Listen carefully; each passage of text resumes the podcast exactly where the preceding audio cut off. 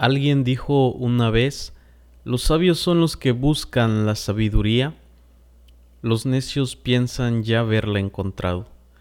¿Cuántos nos creemos ser ya sabios o prudentes? ¿Cuántos hijos de Dios no hemos actuado por impulsos llenos de odio o de altivez? ¿Cuántas veces hemos pensado en tener la razón sin tan siquiera consultar lo que Dios dice? Quédate Veremos qué dice la palabra del Señor.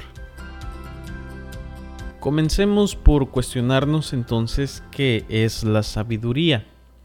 Hay un concepto que dice que es una cualidad atribuida a quien posee una gran cantidad de conocimientos y se distingue por usarlos con prudencia y sensatez.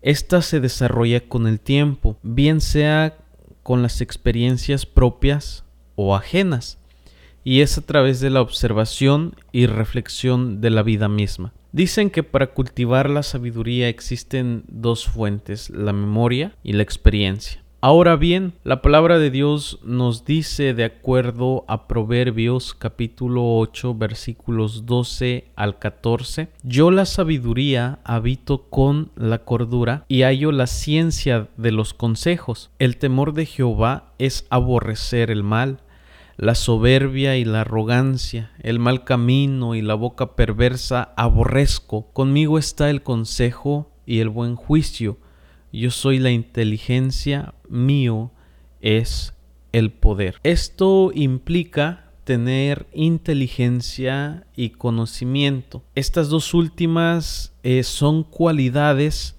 para lo que dice el versículo 12, 13 y 14. Esa sabiduría implica la inteligencia y conocimiento para aborrecer el mal, para aborrecer la soberbia, para aborrecer la arrogancia, el mal camino, la boca perversa. Y dice el versículo 13 al final, aborrezco. Si bien es cierto, la palabra del Señor nos muestra que algo que Él eh, es menos de su agrado. Podemos decir que es el orgullo, la soberbia y todo lo que implica la arrogancia, la altivez. En Isaías capítulo 2 versículos 12 dice de la siguiente manera, porque día de Jehová de los ejércitos vendrá sobre todo soberbio y altivo, sobre todo enaltecido, y será abatido. Como podemos notar, la sabiduría tiene que ver con seguir los preceptos de Dios,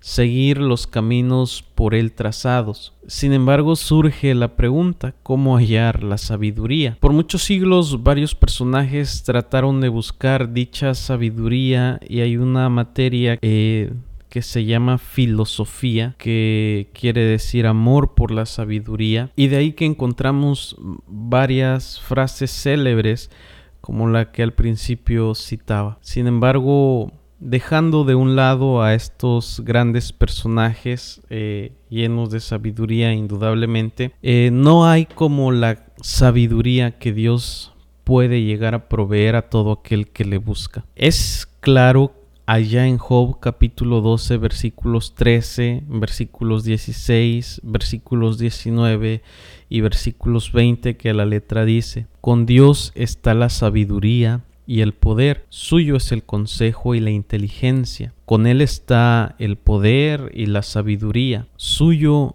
es el que yerra y el que hace errar. Él lleva despojados a los príncipes y trastorna a los poderosos. Priva del habla a los que dicen verdad y quita a los ancianos el consejo. De manera que nos es tan claro que solamente Dios puede manejar esta sabiduría y ¿por qué no dársela a quien más puede necesitarlo? Ahí en Proverbios capítulo 1, versículo 7, el rey Salomón dice que el principio de la sabiduría es el temor de Jehová. Los insensatos desprecian la sabiduría y la enseñanza. Ahora bien, ese temor, esa reverencia, esa gloria, el honor y la honra que le debemos a Jehová nos ha de conducir sabiamente, prudentemente y tener en cuenta lo que Proverbios 8, 12 al 14 nos dice tener esa inteligencia, tener ese conocimiento del bien, del mal, pero sobre todo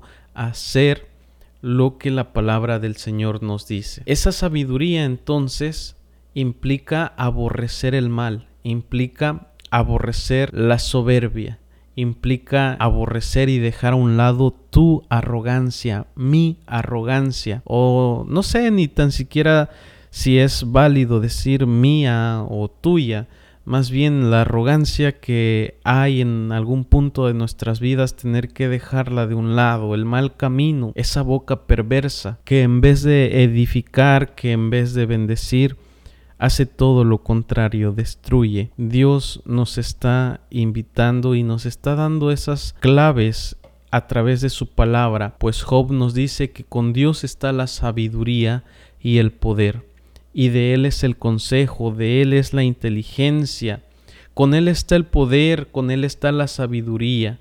Él es el que hace errar, Él lleva despojados a los príncipes y aún trastorna a los más poderosos. Ese temor tiene que ver con darle lugar a Dios antes de cualquier otro acontecer. Ese temor tiene que ver con darle el lugar a su Espíritu Santo en nuestras vidas. Dios nos advierte diciéndonos en Proverbios capítulo 3 versículo 7, no seas sabio en tu propia opinión. Teme a Jehová y apártate del mal, porque será medicina a tu cuerpo y refrigerio para tus huesos. En la traducción Dios habla hoy podemos encontrar lo siguiente. No te creas demasiado sabio. Honra al Señor y apártate del mal. Esa es la mejor medicina para fortalecer tu cuerpo. Entendemos que el temor de Jehová es el principio de la sabiduría.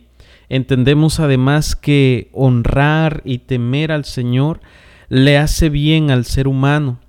Y por otro lado, Santiago capítulo 1 versículo 5 nos revela que si alguno de ustedes le falta sabiduría, pídasela a Dios y Él se la dará, pues Dios da a todos sin limitación y sin hacer reproche alguno. Descansemos en el Señor, descansemos en Jesucristo, descansemos en el Espíritu Santo y démosle lugar a Él para que moldee nuestras vidas de acuerdo a su santa y bendita palabra.